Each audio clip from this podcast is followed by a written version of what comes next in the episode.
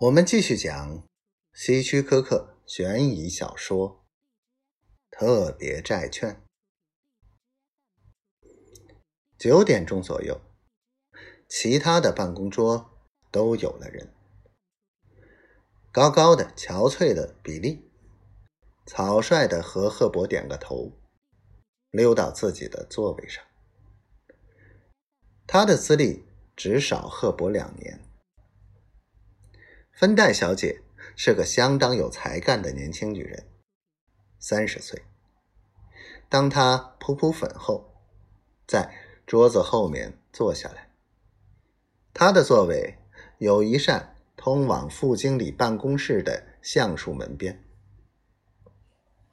接下来是两位低级职员，最后进来的是劳伦斯，他是。副经理妹妹的儿子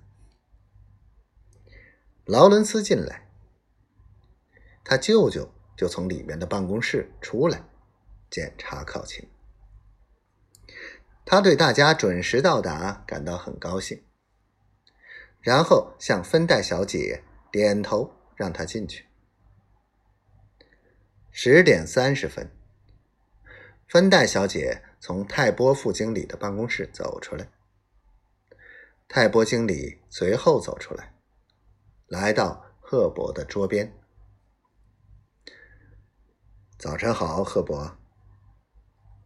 他假模假式的说：“一切都好吗？”“很好，泰伯先生。”赫伯回答。“今天是星期五，特种债券下午送到，由你负责。”那都是可以流通的债券，我们要存到楼下的仓库里。赫伯点点头。突然，劳伦斯走到副经理的桌旁。舅舅，劳伦斯说：“我也来干吧。”泰波副经理问赫伯：“你觉得怎么样？”赫伯可不想再要一个人插进来。他说：“我想我一个人就行了。”很好，泰波副经理说。劳伦斯回到了他自己的座位。